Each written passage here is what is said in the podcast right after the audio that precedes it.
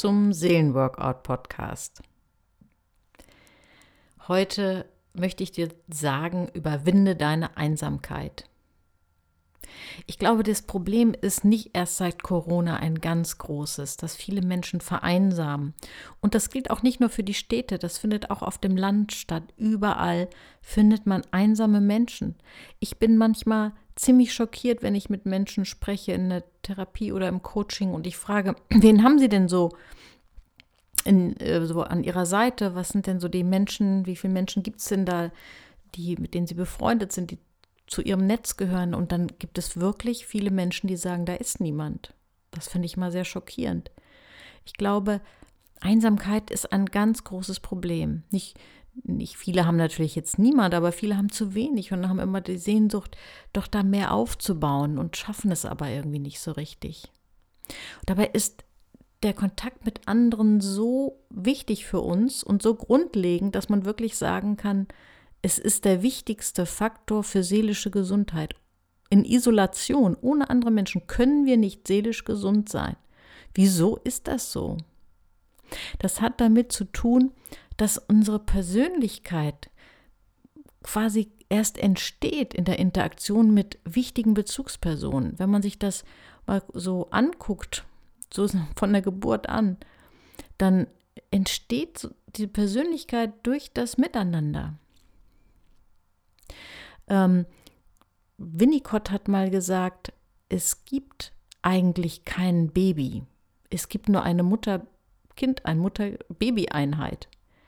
Ein Baby ohne ein Elternteil ist aufgeschmissen oder ohne einen liebevoll umsorgenden Menschen kann sich nicht entwickeln.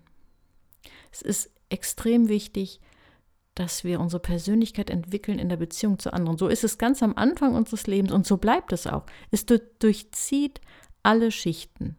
Es durchzieht auch alle Lebensspannen. Wir entwachsen dem nicht.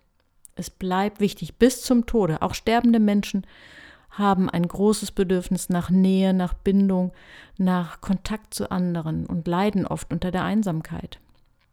Es durchzieht auch alle ähm, ja, problematischen Schichten, also selbst Gefängnisinsassen, selbst, ähm, da gibt es auch Untersuchungen zu, selbst Schwerverbrecher und Mörder haben im Gefängnis in der Gemeinschaft mit anderen ein starkes Gefühl, irgendwie dazuzugehören und große Angst davor, ausgestoßen zu sein das, obwohl sie ja da schon quasi von der Gesellschaft ausgestoßen sind, aber untereinander ist auch da wieder dieses Phänomen zu beobachten. Wir brauchen andere Menschen, egal wie die Umstände sind, wir wollen dazugehören. Wenn du dein soziales Netz, dir mal betrachtest, wie viele Menschen stehen dir so wirklich nah? Wie viele würdest du so als nahe Freunde bezeichnen. Wenn du da ein bis drei Menschen hast, ist das schon richtig gut.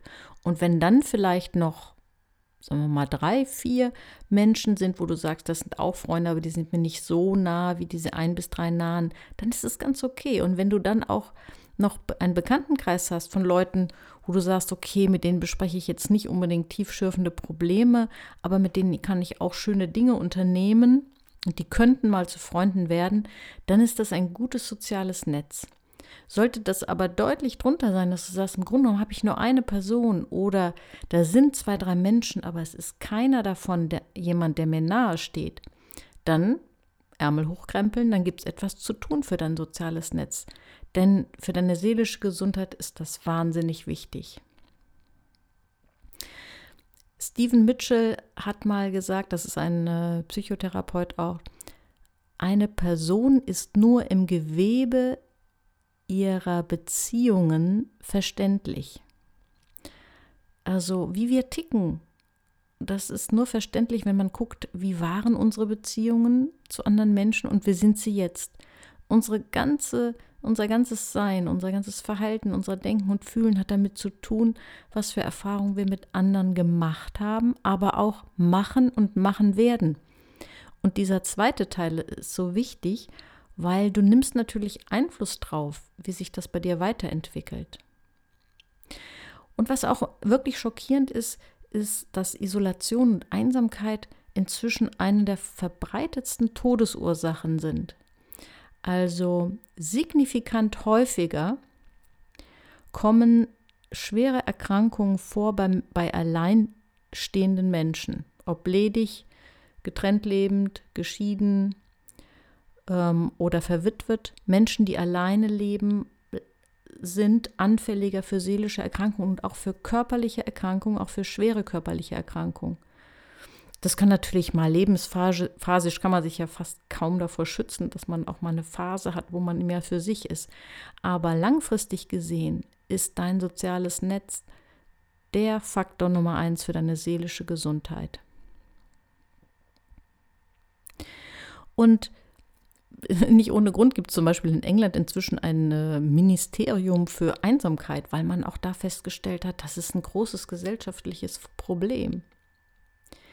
Wir brauchen den Kontakt zu anderen, weil wenn wir zu wenig Kontakt zu anderen haben, dann, was passiert dann? Wir leiden unter, ich nenne das mal Verzerrungen. Der Kontakt zu anderen hilft uns, die Dinge realistischer zu sehen. Wenn wir isoliert sind, dann neigen wir dazu, ähm, ein verzerrtes Bild von uns selbst zu haben, ein verzerrtes Bild von anderen, ein verzerrtes Bild von unserer Beziehung zu anderen und auch von der Ursache von Beziehungsschwierigkeiten. Wir brauchen das Feedback, ausgesprochen und unausgesprochen, von anderen Menschen, um uns selbst zu erkennen und uns einschätzen und einordnen zu können und auch um Selbstwertgefühl aufbauen zu können. Wenn wir unsere Verzerrungen, die haben natürlich wieder was auch mit dem zu tun, wie wir geworden sind, mit den Erwartungen, die unsere Eltern an uns hatten, mit den frühesten Erfahrungen, ob unsere Bedürfnisse begrüßt wurden oder weggedrückt wurden. Wenn wir unsere, wenn wir nicht diese Korrektur von anderen nicht haben und unsere Verzerrungen auf andere übertragen, dann werden die oft zu sel sich selbst erfüllenden Prophezeiungen. Also wenn wir zum Beispiel die verzerrte Wahrnehmung haben, dass andere uns wahrscheinlich nicht mögen, dann wird sich das auf unser Denken, Fühlen und Handeln so auswirken, dass wir irgendwann tatsächlich auch die Erfahrung machen, dass die anderen uns nicht mögen. Das ist wirklich gefährlich. Also suche den Kontakt mit anderen. Am besten suche intensiven Kontakt zu unterschiedlichen Menschen und sei offen für Feedback und hol dir auch immer wieder Feedback. Wenn du unsicher bist, hol dir das Feedback von anderen Menschen, wie andere dich sehen, wie andere dein Verhalten sehen, wie andere das finden, was du fühlst. Und du wirst feststellen, dass dich das stärkt, dass du merkst, du bist irgendwo angenommen, wenn du an die richtigen Leute gerätst. Du, du kannst ein wichtiger Teil sein und vieles, was du erlebst, wo du vielleicht denkst, dass nur du damit kämpfst, wirst du merken, dass es anderen auch so geht. Das äh, klingt jetzt nach viel Theorie und ich habe jetzt nochmal und nochmal und nochmal betont, warum das so wichtig ist. Was kann man denn jetzt eigentlich ganz konkret tun? Was kannst du konkret tun? Erstmal, nimm dir mal Zeit, um dein soziales Netz zu analysieren. Schreib, nimm dir ein Blatt, schreibe deinen Namen in die Mitte und dann schreibe die Menschen um dich herum mit dem Namen, die zu deinem sozialen Netz gehören. Und mach dir so mal einen Eindruck davon, ob du eigentlich da ganz zufrieden mit bist ob, oder ob da was Gravierendes fehlt. Sind es zu wenige Menschen oder sind zu wenige Menschen dir nah? Und du kannst dann auch überlegen, welche Beziehungen möchtest du eher vertiefen und welche Beziehungen, es gibt ja auch Beziehungen, die einen negativen Einfluss haben, wo möchtest du dich eher ein bisschen distanzieren? Und dann ist natürlich das Wichtige, damit es dann auch wirklich konkret wird, dass du dann auch dir überlegst, wenn da eine Beziehung ist, die du intensivieren möchtest, was kannst du denn wirklich tun? Was kannst du in der nächsten Woche tun? Es gibt Menschen, die sind so sozial und auch beliebt, dass sie überhaupt nicht darauf achten müssen, dass sie genug Kontakt mit anderen haben. Es ergibt sich automatisch. Wahrscheinlich kennst du auch solche Menschen. Aber es gibt eben auch Menschen, die müssen bei sich selbst so ein bisschen Auge drauf haben, dass sie genug Kontakt haben und genug soziales Unternehmen. Bei den Menschen, wenn du dazu gehörst, dann ist es manchmal ganz gut, sich so eine Brücke zu bauen. Zum Beispiel, dass du dir vornimmst, jeden Tag oder jeden zweiten Tag mache ich irgendeine Aktion, ähm, ja, die meine sozialen Kontakte stärkt. Ich rufe eine Freundin an, ich schreibe eine nette Nachricht. Ich verabrede mich. Ich lade ein. Jeden zweiten Tag stärke ich mein soziales Netz. Es klingt ein bisschen künstlich, aber irgendwann geht das in Fleisch und Blut über und dann ist es nicht mehr künstlich. Und letztlich lebt ja unser soziales Netz davon, dass wir solche Dinge tun. Und die Menschen, die ein gut funktionierendes soziales Netz haben, die machen das auch ständig, so intuitiv. Das kann sein, dass das auch mal, wenn man mal wieder alte Sachen aktiviert. Ich habe irgendwie mal wieder aktiviert, auch aus dem Urlaub mal nicht nur eine WhatsApp zu schreiben, sondern vielleicht auch mal eine ganz altmodische Postkarte und habe festgestellt, andere freuen sich drüber. Wow, schon ewig keine Postkarte mehr gekriegt. Einfach ein netter Gruß mit einem Bild vom Urlaubsort oder irgendwas. Oder einfach so im Alltag mal eine Karte oder mal ähm, einladen auf, was weiß ich, einen, Kaffee, einen Latte Macchiato. Unser Problem ist ja heute eher, dass wir es immer zu, dass wir die Latte zu hoch hängen und deswegen unterbleiben oft Kontakte. Das kenne ich von mir und das habe ich auch von vielen anderen gehört, dass man manchmal den Kontakt nicht aktiviert, weil man denkt, doch, das ist dann so aufwendig. Dass man sich fast schon nicht mehr traut, einfach mal auf eine Tasse Kaffee einzuladen, äh, ohne den Kuchen dazu zu backen. Ähm, dass man denkt, ich kann doch jetzt hier nicht eine Packung Kekse hinlegen.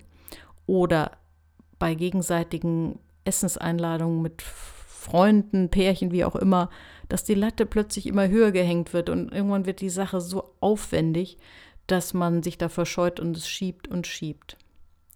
Und ich höre aber auch immer wieder diese große Sehnsucht, gerade von Menschen, die schon länger erwachsen sind, nach dieser Einfachheit, die man früher hatte. In der Ausbildung, im Studium, in der Schule, wo Dinge einfach gehalten wurden, wo man wirklich gesagt hat, komm, wollen wir heute einfach mal ähm, zum Eisladen gehen, Kugel Eis auf die Hand, kleinen Spaziergang machen oder ähm, was weiß ich, ja wirklich irgendwo einfach nur eine Tasse Kaffee trinken oder gemeinsam eine Suppe aufmachen. Also so solche Sachen, die, wo die Schwelle nicht so hoch ist.